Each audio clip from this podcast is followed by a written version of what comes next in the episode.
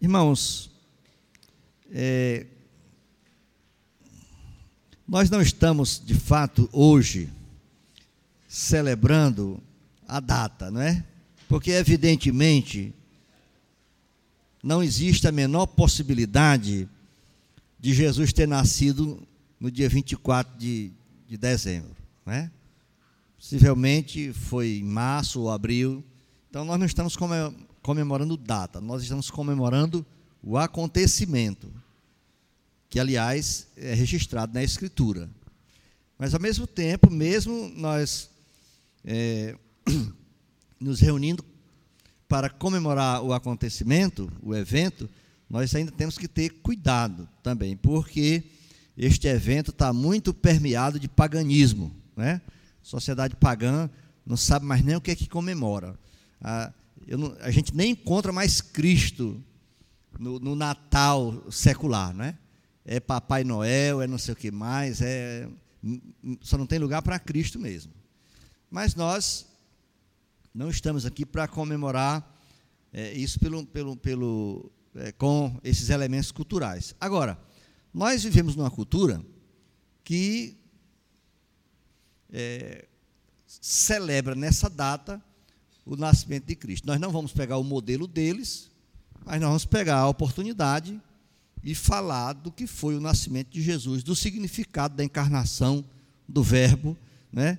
E é, vamos nos prender, obviamente, à Escritura Sagrada. Então vamos ler aqui Lucas capítulo 2, do verso 1 ao 12. Mateus tem um, é, um texto longo sobre o nascimento de Jesus. Lucas também tem. Então nós vamos ficar com Lucas aqui, capítulo 1, capítulo 2, digo melhor, do verso 1 ao 12.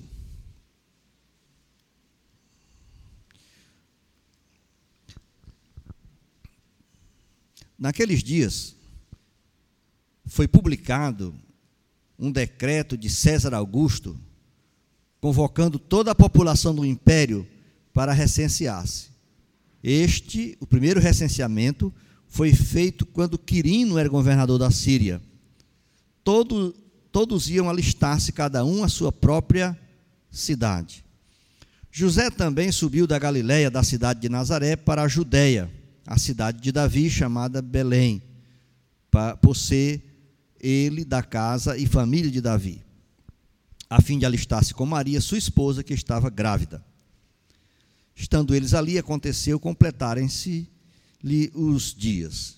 E ela deu à luz o seu filho primogênito, enfaixou e o deitou numa manjedoura, porque não havia lugar para eles na hospedaria.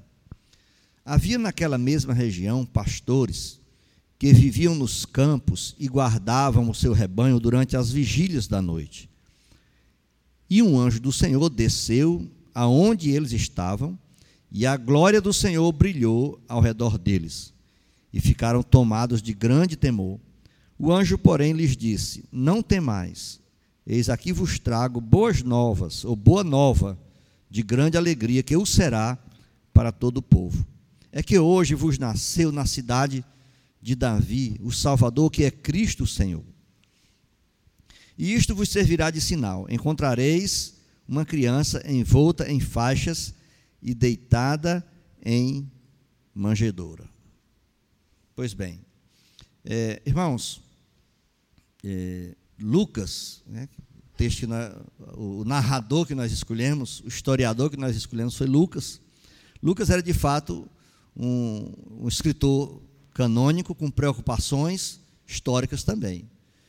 É por isso que ele inicia o capítulo 2, onde ele vai falar do nascimento de Jesus, ele inicia é, citando é, fatos históricos que são perfeitamente averiguáveis até nos nossos dias. Né?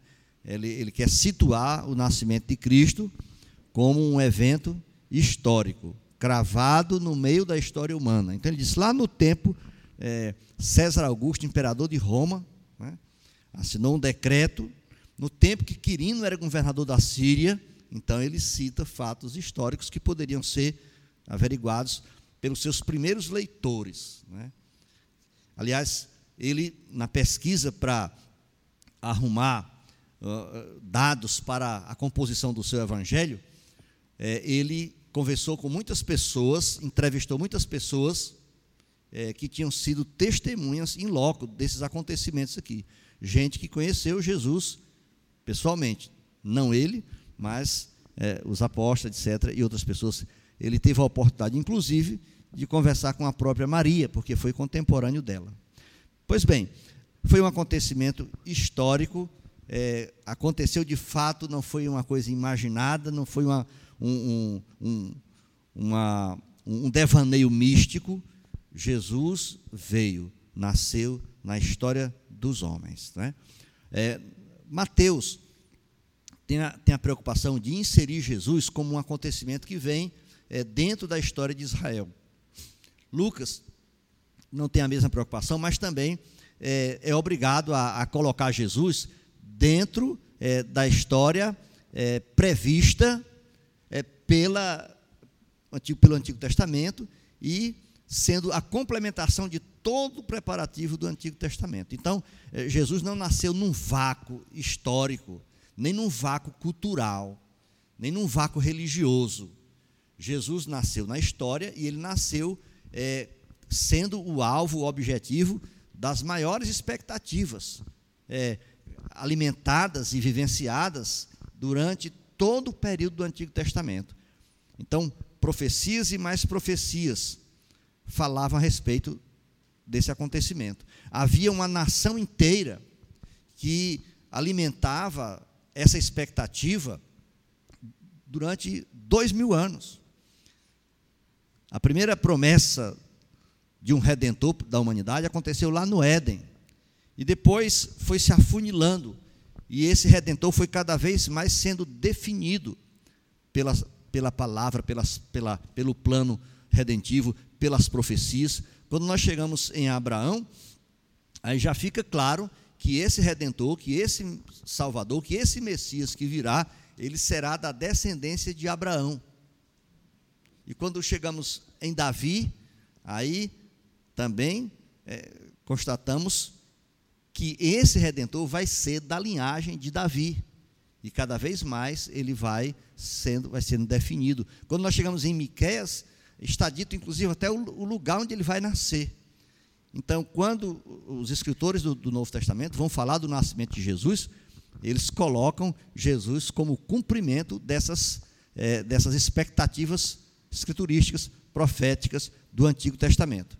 Então, é, o anjo é, foi um acontecimento extraordinário. Jesus nasceu, então a primeira mensagem que nós temos aqui é de a pregação de um anjo. Né? O anjo chegou e foi logo dizendo para aqueles pastores: não temais.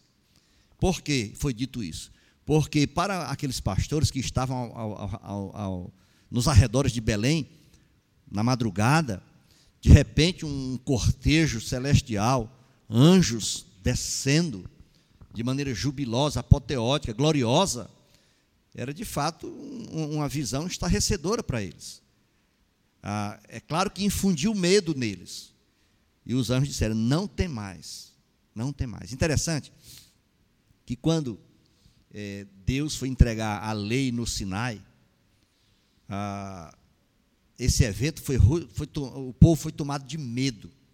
A Escritura diz que as pessoas não podiam nem tocar no monte porque morreriam e o, e o monte fumegava na entrega da lei.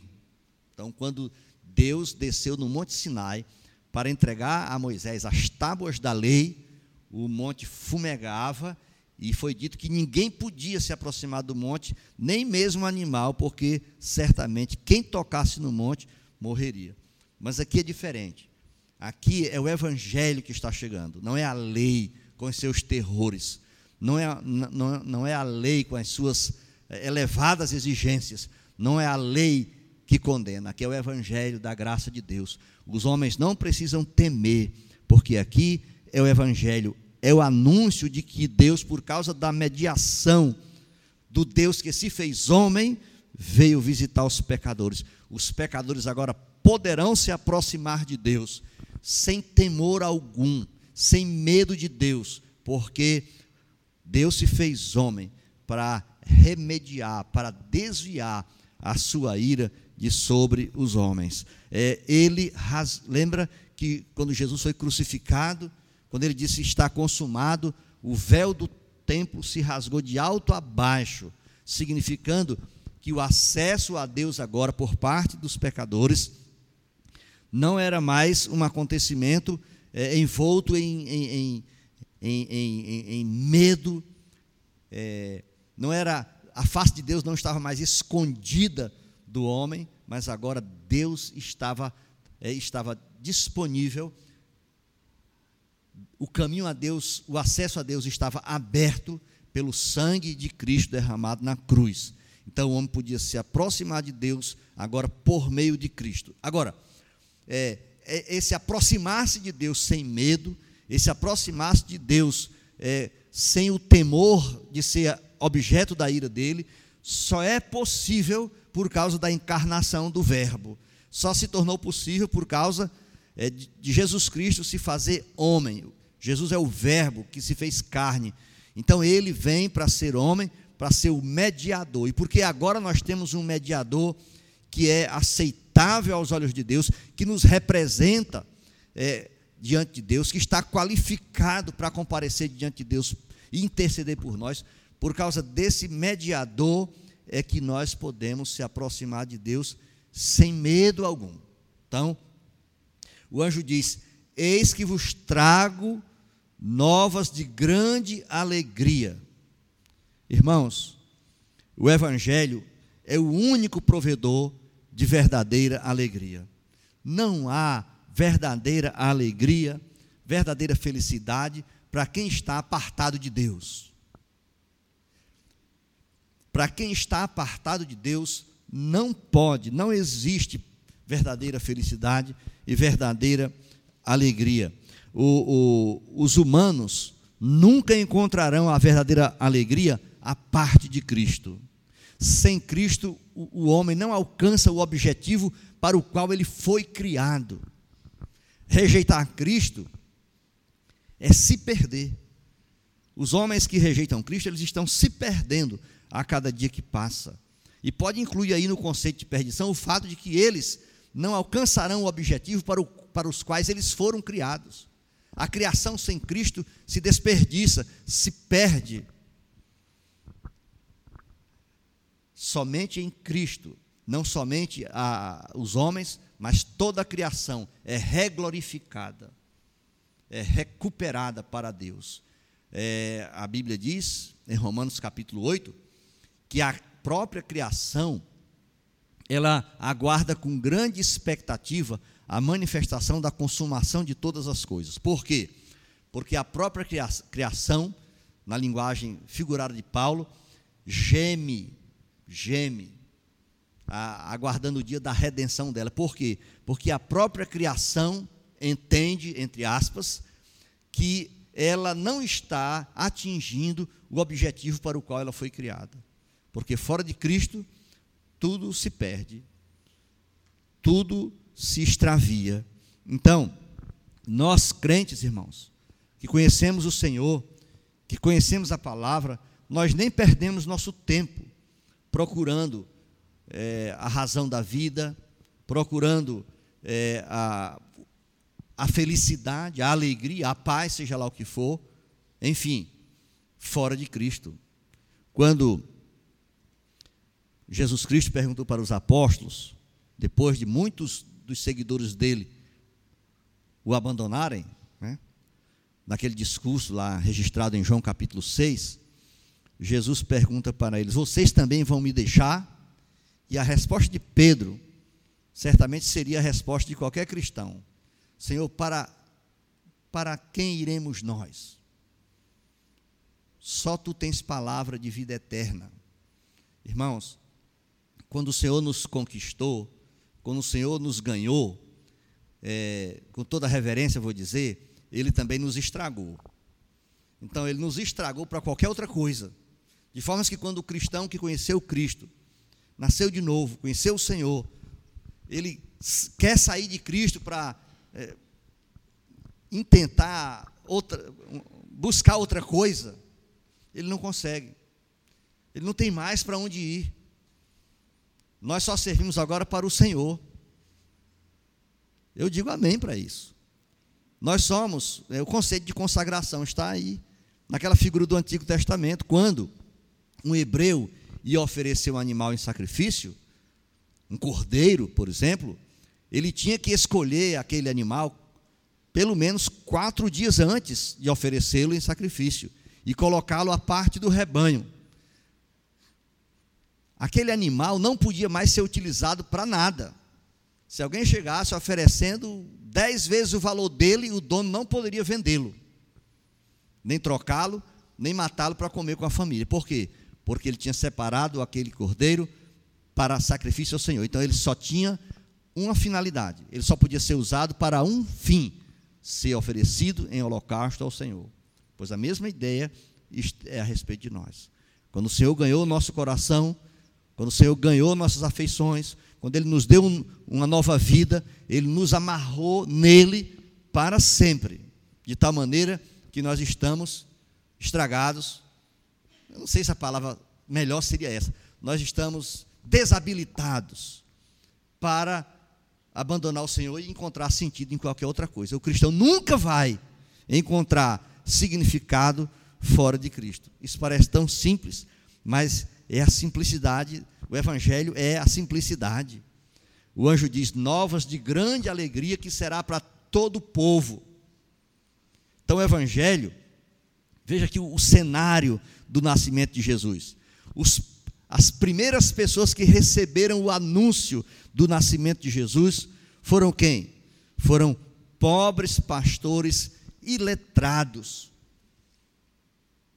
É, irmãos, os pastores de, de rebanhos, eles eram naqueles dias, eles estavam naqueles dias entre as classes é, menos favorecidas. É, os pastores geralmente tinham má reputação, inclusive. Eles nem eram aceitos como testemunhas em, muitas, em muitos casos, porque era uma classe muito desprestigiada mesmo. Então, é, Jesus, o primeiro anúncio, as primeiras pessoas a receber o anúncio do advento do Filho de Deus, esse acontecimento crucial, tremendo, portentoso na história da redenção, foram pessoas dessa classe aqui, pastores que estavam cuidando de rebanhos é, ao redor de Belém. Homens muito pobres, né? quem vai ficar trabalhando de madrugada cuidando de rebanhos, se não pessoas bastante pobres? Pois esses pastores eram pessoas assim. Agora, é, a manjedoura não exibe o menor traço de grandeza. Tudo ali é humildade. Os pastores, é, quando eles chegaram, Jesus estava lá é, repousando sobre palhas, sobre feno, num ambiente que não respirava, que não, é, é, que não demonstrava, que não exibia o menor traço de grandeza. Sob aspecto algum. No, pela importância eh, de Jesus, olhando pela ótica humana, ele deveria nascer num palácio, né? Mas como os pensamentos de Deus são diferentes dos nossos pensamentos. Se você quiser abrir sua Bíblia, em 1 Coríntios, capítulo 1, eu vou ler do verso 26 ao 28. Primeira epístola de Paulo aos Coríntios, capítulo 1, verso 28. Irmãos, reparai, pois, na vossa vocação, que não foram chamados muitos sábios segundo a carne, nem muitos poderosos, nem muitos de nobre nascimento. Pelo contrário, Deus escolheu as coisas loucas do mundo para envergonhar os sábios e escolheu as coisas fracas do mundo para envergonhar as fortes. E Deus escolheu as coisas humildes do mundo e as desprezadas e aquelas que não são para reduzir a nada as que são. Então, irmãos, pregação do evangelho que não pode ser compreendida pelo mais iletrado pecador não é uma boa nova. Você já viu o pregador que vai pregar e a mensagem dele é tão erudita, é tão bonita, é tão excepcional, que a gente fica assim com o queixo caído, embora não consiga entender nada. Pois essa não é uma mensagem de boa nova. Uma mensagem que o pecador mais iletrado, que um, um pastor de ovelhas não possa entender, não é uma boa nova. O Evangelho é uma boa nova. É uma notícia vinda do céu. É uma mensagem enviada do trono de Deus que os mais simples, os mais iletrados dentre a raça humana podem compreendê-la claramente. Mas esse evangelho de simplicidade é nele que está a verdadeira alegria. O anjo diz: Eis que vos trago novas de grande alegria. Esses anjos vieram de onde? Obviamente do céu, do trono de Deus, da presença de Deus. Eles vieram trazendo o quê? Trazendo novas de grande alegria. Eis que vos trago novas de grande alegria. Irmãos, a, nós vivemos num planeta, num, num habitat caído. Nós somos uma raça caída. E, evidentemente, pela ótica da Escritura, a verdadeira alegria, a verdadeira paz não pode ser produzida por nós. Enquanto esse mundo não entender que só terá paz quando abraçar o príncipe da paz, que só terá a verdadeira alegria quando abraçar as boas novas vindas do céu, que é o evangelho, esse mundo não encontrará alegria. Depois da queda, bem que o homem tem tentado, Lá nos primórdios da, da criação, ainda depois da queda, os descendentes de Caim, Tubal, Jubal, Tubal-Caim, eles resolveram é, reagir à, à, situação na terra e começaram a inventar é, pecuária, é, instrumentos de arar a terra e instrumentos musicais também. Era uma maneira de procurar na própria terra ou da própria terra ah, o significado para a existência, felicidade, etc. Ah, depois eles, ainda a raça humana tentou a Torre de Babel. A Torre de Babel era uma tentativa de afirmar o ser humano como redentor de si mesmo. O ser humano como capaz de encontrar um caminho para, para, para si mesmo é, para resolver seu dilema existencial. E de fato, eles não conseguiram. Não conseguiram. Não, não chegaram nem perto. Nenhuma redenção, nenhuma sugestão de redenção fora de Cristo é possível. Irmãos, não é possível construir uma utopia aqui na terra. Não é possível. Não há nenhum, nenhum sistema social ou político capaz de redimir a humanidade. O homem não pode redimir a si mesmo. Isso é um conceito grego, antigo. A autorredenção é impossível. Todas as vezes que o homem tentar qualquer modelo de redenção sem Cristo, ele só encontrará frustração. Por quê? Porque nós somos uma raça contaminada pelo pecado. O nosso coração é extremamente caído. As profundezas do nosso ser estão profundamente marcadas pela presença, pelo desvio da queda.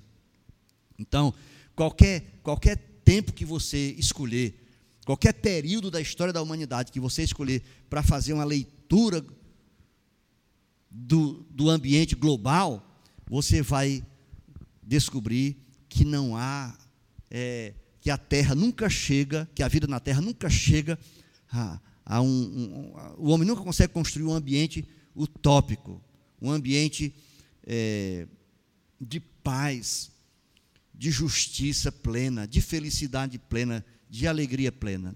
É, não é. A coisa que o homem mais tem praticado na terra é a guerra. Quando nós, é, nós, somos, nós somos ocidentais, estamos vamos dizer assim, do lado melhor do planeta. Não é?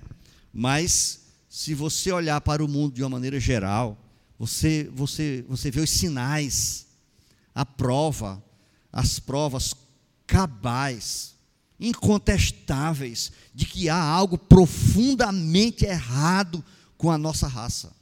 Se você vai para, é, para um país miserável da África, você vê lá pobreza, a miséria extrema. E, e, e, os africanos ainda encontram tempo de se matarem, né? guerras étnicas lá, como em Ruanda, por exemplo, aconteceu, né? Ah, Ruand, ruandenses, né? É, matando ruandenses, etnias matando etnias, é, a golpes de facão e tal, um, um alto genocídio.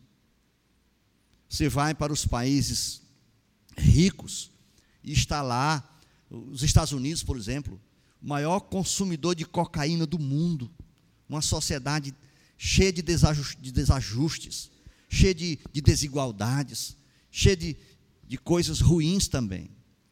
Você vai para, você chega no, no, no, na Síria, você vai ver os próprios sírios destruindo o próprio país deles. Cinco, seis anos de guerra civil, não tem mais nada em pé. Que loucura é essa? O que é que leva pessoas a, a, a, a entrarem numa, numa luta que termina em prejuízo para todo mundo. O que, que há? Você vai para. Chega no Brasil ou em qualquer eh, país de uma situação muito melhor do que uma nação que está em guerra, e você vai fazer os, as estatísticas da violência urbana e se mata a gente aqui mais do que na Síria até. Nós não estamos em guerra porque ninguém está soltando bomba nas nossas cabeças. Mas a violência está ceifando uma vida a cada cinco minutos no Brasil. A escalada da violência é, é, é, é irracional. Não existe racionalidade no pecado, não tem explicação para isso. Alguma coisa está profundamente errada com a raça humana. E a Bíblia tem a resposta é o único livro, o único escrito, o único registro que diz qual é o problema. É a queda. Quando o homem caiu, o pecado a, a, entrou na natureza dele. Ele tem um coração inclinado para a prática do que é ruim, do que é reprovável. Ele está numa, num estado de queda. Então, ele nunca vai encontrar-se a si mesmo, porque ele está perdido. Por isso que o Verbo veio, por isso que o Filho de Deus se fez carne, veio habitar entre nós. Para quê? Quando ele pisou esse chão, quando ele é, habitou aqui, ele o fez por causa da nossa perdição. Se nós não estivéssemos perdidos, não teria a necessidade de Deus dar esse salto de lá para cá. Então, Jesus veio, se fez carne, porque nós estávamos perdidos e Ele é a nossa salvação. Ah, então, ah, Deus, primeira coisa, nós cristãos, que conhecemos o Senhor, que fomos alcançados pelas boas novas do Evangelho, nós temos que colocar uma verdade diante de nós. Nós, Deus não permitirá que nós, o seu povo, encontremos alegria fora de seu filho. Não há como o homem se encontrar a parte de Cristo. Nós já sabemos e experimentamos isso. Encontrar contentamento fora de Cristo, encontrar é, significado para a vida fora de Cristo é o maior de todos os juízos. Um homem que está, se você encontra um homem que está com todas as suas questões respondidas, que está com todos os seus dilemas resolvidos, e ele está plenamente feliz sem Cristo, você está diante de um homem debaixo do mais terrível dos juízos. Porque o homem não foi criado para encontrar significado fora de Deus. Não há significado para a raça humana fora de Deus. Por quê? Porque o homem foi criado para glorificar a Deus e gozá-lo para sempre, eternamente. Enquanto, enquanto, e quando o homem encontra esse prazer essa alegria, essa, essa resposta existencial fora de Cristo, ele está debaixo do juízo mais terrível que possa existir. Entendeu? Então, ser feliz no pecado, sabe o que é que significa? Completa ausência da graça de Deus. Por quê? Pois é próprio da graça fazer o pecador sentir-se miserável e não feliz no pecado. Você encontra um homem feliz no pecado, de costas para Deus e ainda assim feliz. Então ele não é alvo da graça de Deus, porque a graça produz o resultado inverso.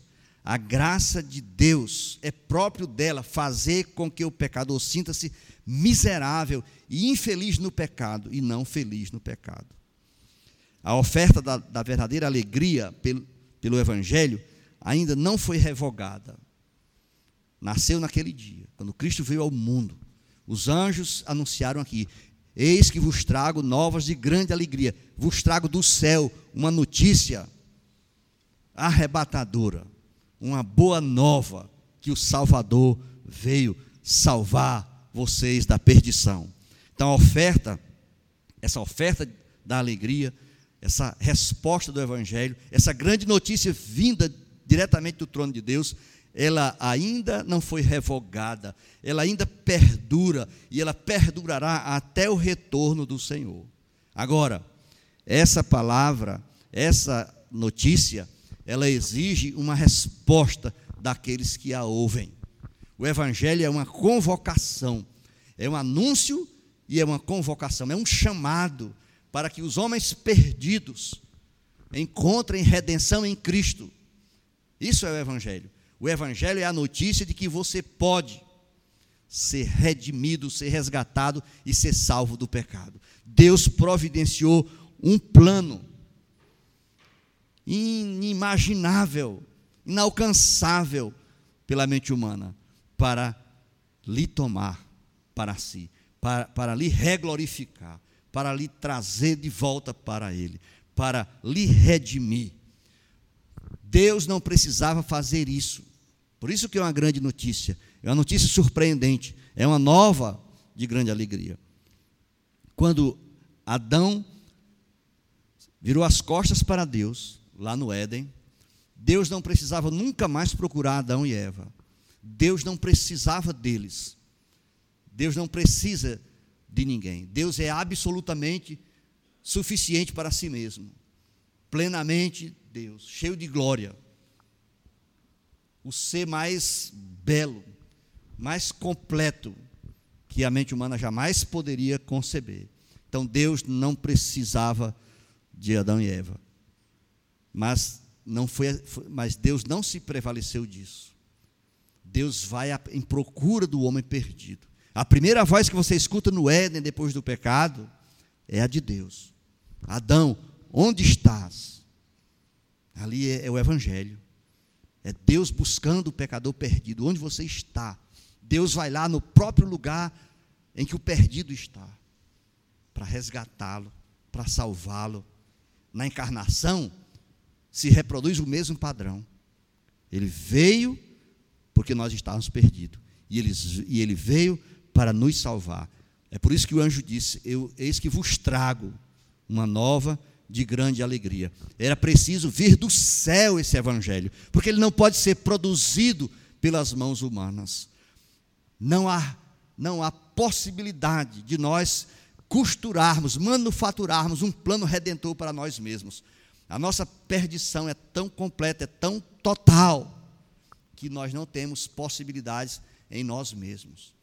Ou nós somos salvos por outro, ou nunca seremos salvos. E esse outro é Cristo. Né? Uma, a, um conceito que os gregos rejeitavam como loucura. Né? Por isso que Paulo diz que o evangelho é loucura para os gregos. Como é que pode um, alguém ser, ser salvo por outra pessoa e não por si mesmo? E alguém ter seus pecados pagos por outra pessoa. Isso era um escândalo para a mentalidade grega mas isso é o Evangelho. Então, a, notícia era dos anjos era que o Salvador chegou. Na cidade de Davi vos nasceu hoje o Salvador. A encarnação. Deus veio me buscar. Deus veio buscar você. Deus veio buscar os pecadores, como Deus tinha feito lá no Éden. O pecado separou, separou o homem de Deus. Mas a encarnação coloca uma ponte nessa separação. Charles Spurgeon dizia que daqui por diante, quando Deus olhar para o homem, ele se lembrará de que seu próprio filho também é um homem. O descendente de Abraão nasceu, a profecia se cumpriu, a bênção para todas as nações da terra. Que grande mensagem é o nascimento de Cristo. Que grande mensagem aqueles anjos tinham para comunicar naquela noite memorável àqueles pobres pastores. Vos nasceu um Salvador, diz o anjo. Em Cristo, na manjedoura, Deus vem a nós não como juiz, mas como Salvador. Então, de nossa parte, só nos resta nos alegrarmos. Deus poderia ter vindo a nós em ira flamejante para julgar os nossos muitos pecados, os nossos crimes. Mas Ele não veio assim. Ele veio é, como um Salvador. Ele veio é, como nosso Redentor. Jesus mesmo vai dizer: o Filho do Homem veio para é, dar a sua vida em resgate de muitos. Então, por isso que o nascimento de Cristo, a encarnação do Verbo de Deus, é um acontecimento magnífico, estonteante para nós. O Salvador que é Cristo, o Senhor. É, eis que vos trago é, novas de grande alegria. Na cidade de Davi vos nasceu o Salvador, que é Cristo, o Salvador. Esse, essa palavra Cristo quer dizer ungido é, ele não é alguém que vem por conta própria. Ele é alguém separado, comissionado pelo próprio Deus, o Pai. Ele próprio diz que veio em nome de seu Pai. Ele é, ele foi designado pelo Pai para proclamar o evangelho e para oferecer um sacrifício definitivo em lugar dos pecadores que crerem nele e reinar para sempre. Ele é sacerdote segundo a ordem de Melquisedeque, para sempre. Ou seja, ele é o nosso intercessor. Jesus não, consum, não terminou é, o seu trabalho na cruz por nós. Ele, ele permanece. A nossa redenção ele pagou na cruz. Mas a sua atividade de sacerdote, a sua atividade de intercessor permanece, é atual, está em plena vigência em favor do povo de Deus. Nós temos o Senhor Jesus Cristo nos representando diante de Deus, nosso Pai, de formas que ele é, ele intercede por nós. Quando nós caímos, quando nós fraquejamos, nenhuma, em nenhum tribunal do universo alguém pode se prevalecer dos nossos fracassos, dos nossos tropeços, para erguer a voz em condenação contra nós. Por quê? Porque nós temos alguém que está diante de nós, diante de Deus, digo melhor, nos representando permanentemente.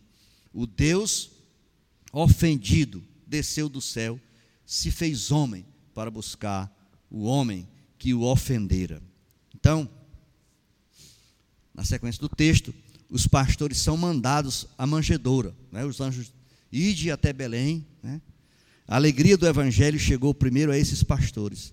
Eles foram até o estábulo e acharam o rei do universo envolto em panos.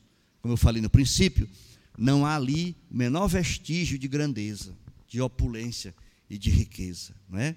É, não existe a menor evidência de poder temporal envolvendo a cena do Natal, envolvendo o cenário onde Cristo nasceu. Já pensou? A única esperança que esse mundo tem estava naquele momento numa manjedoura envolta em panos simples e comuns. Como Deus pensa diferente de nós. Irmãos, Jesus não nasceu num berço de ouro. Ele veio para salvar os mais desqualificados pecadores. Vocês podem ver no, na vida de Jesus nas narrativas que, que os evangelhos fazem da vida dele, que constantemente Jesus está dizendo que veio buscar os perdidos, que os sãos não precisam de médico. Nós vemos as pessoas com senso de justiça própria é, rejeitando Jesus, e nós vemos os piores pecadores os mais desqualificados pecadores, é, correndo para os pés de Cristo e recebendo misericórdia e bondade da parte dele. É no seu nome que os nossos pecados são. Por isso ele deve ser a fonte do nosso mais intenso deleite. Por quê? Porque ele resolveu, ele removeu, digo melhor, a barreira que nos separava de Deus. Nosso grande problema era a nossa relação com Deus. O problema mais crucial do homem é a sua inimizade com Deus. Então, enquanto nós não estivermos corretamente relacionados com Deus, nós estamos mergulhados num gravíssimo problema. Mas o Senhor Jesus Cristo nos apaziguou com Deus. Quando ele sobe à cruz do Calvário para receber sobre ele o cutelo da, da, da, da lei, da ira de Deus, então ele desvia a ira de Deus de sobre nós para sobre si. Então ali ele se oferece no nosso lugar. Ele é o alvo da justiça de Deus que exige nossa punição por causa das afrontas que nós fizemos a Deus, quebra a sua lei. Então ali o Filho de Deus é, nos substitui. Então, é, o nascimento de Jesus foi é, não foi um evento observado pelo mundo. Roma, Atenas, não mandaram representantes para homenageá-lo. Nem mesmo Jerusalém se deu conta de onde vieram as pessoas para homenagear Jesus, para reconhecer Jesus. Os pastores de Belém, depois viriam os magos lá do Oriente, e em Israel mesmo, Simeão, Ana e alguns poucos remanescentes ainda foram capazes de reconhecer Jesus. Vamos abrir nossas Bíblias em Lucas capítulo 2. Já estamos no capítulo 2. Vamos ler do verso 25 ao 30. É um, uma cena tocante aqui. É o cântico de Simeão. Havia em Jerusalém um homem chamado Simeão, homem este justo e piedoso, que esperava a consolação de Israel. E o Espírito Santo estava sobre ele. Revelara-lhe o Espírito Santo que não passaria pela morte antes de ver o Cristo do Senhor. Movido pelo Espírito, foi ao templo.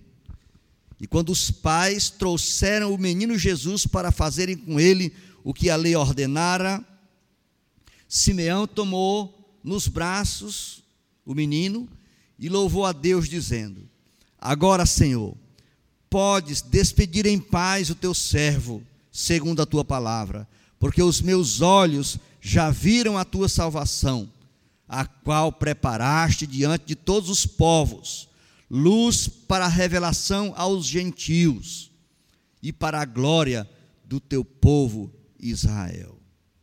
Então veja que está aqui um remanescente Simeão, que olha para Jesus e reconhece quem de fato ele é. Mas você vê que o grosso de Israel sequer se deu conta. Deus, então, se revelou de uma maneira é, misteriosa, é, incompreensível para a mente humana, mas o fato é que esse grande acontecimento, registrado por um pequeno grupo de remanescentes que ainda criam nele, por um grupo de pastores humildes. Não ficou preso ao tempo. Isso foi, esse acontecimento está ainda é, é, reproduzindo benefícios hoje. Hoje você que está aqui, que não conhece Cristo como seu Salvador, que não foi alcançado pela redenção, que ainda não se percebeu perdido sem Ele, porquanto ainda não percebe sua extrema necessidade dele, que grande oportunidade você ainda tem. Deus ainda não fechou as portas da graça. As boas novas ainda estão hoje em plena evidência. A convocação do Evangelho é para hoje ainda. Você pode hoje à noite ainda, até mesmo agora, aí onde você está, não dá nenhum passo na sua vida mais, antes de se render a Cristo. Você pode hoje entregar a sua vida a Cristo, cair aos pés dele, clamar por perdão, enfim, receber, ah, responder ao grande apelo do Evangelho, a grande mensagem vinda dos céus, de que o Salvador veio, veio buscar os perdidos, e você certamente, que não tem Cristo ainda, está entre os perdidos. Um dia eu também estava entre os perdidos, sem Deus nesse mundo, sem esperança alguma a respeito da eternidade. 40 anos atrás, 41 para ser mais preciso, o Evangelho chegou ao meu coração. O apelo do Evangelho, a mensagem de boas novas me alcançou e eu me rendi ao Senhor. E a Ele me entreguei, recebi a Ele como meu Salvador, entreguei meu coração para Ele. Irmãos, esse é o maior acontecimento na vida de uma pessoa. A vida da gente é antes de Cristo e depois de Cristo. Que grande glória, que grande felicidade, que grande alegria é pertencer ao Senhor. Nós que somos crentes, crentes verdadeiros no Senhor, nós sabemos que nós não podemos levantar nossa voz contra ninguém, atestando nossa superioridade moral sobre ninguém. Nós não somos melhores do que ninguém. Mesmo o homem que está lá na sarjeta, nós não somos melhor, melhores do que ele. Mas o que nós dizemos é: nós, pecadores, não melhores do que os outros, fomos agraciados, fomos, fomos grandemente beneficiados por Deus, ouvindo o Evangelho e respondendo com fé à convocação do Evangelho. O que nós somos? Somos apenas pecadores famintos, que encontramos uma mesa farta de alimento e comemos, e nos regozijamos, e nos alegramos com tamanha fartura, e estamos dizendo para você que ainda não tem Cristo, é, para você provar desse alimento, para você se assentar na mesa desse banquete, receber Cristo, conhecer Cristo, viver para Cristo, amar a Cristo, enfim, responder a boa nova de grande alegria que veio do céu, pisou a terra e está aí. Um dia, evidentemente, os apelos da graça não soarão mais nos seus ouvidos. Haverá um dia em que, em que o Senhor encerrará esse tempo de graça, quando Ele vier em glória para consumar todas as coisas. Aí Ele não virá mais numa manjedoura, Ele não virá, não virá mais em humildade, Ele virá em glória, como juiz de toda a terra. Aí, obviamente, será tarde para pleitear misericórdia. Mas esse dia não chegou ainda. Por isso, pense, pense, não dê, não dê, não dê paz ao seu coração. Não se permita dormir em paz nesta noite, antes de se render ao Senhor Jesus Cristo e confessá-lo como seu Senhor e como seu Salvador.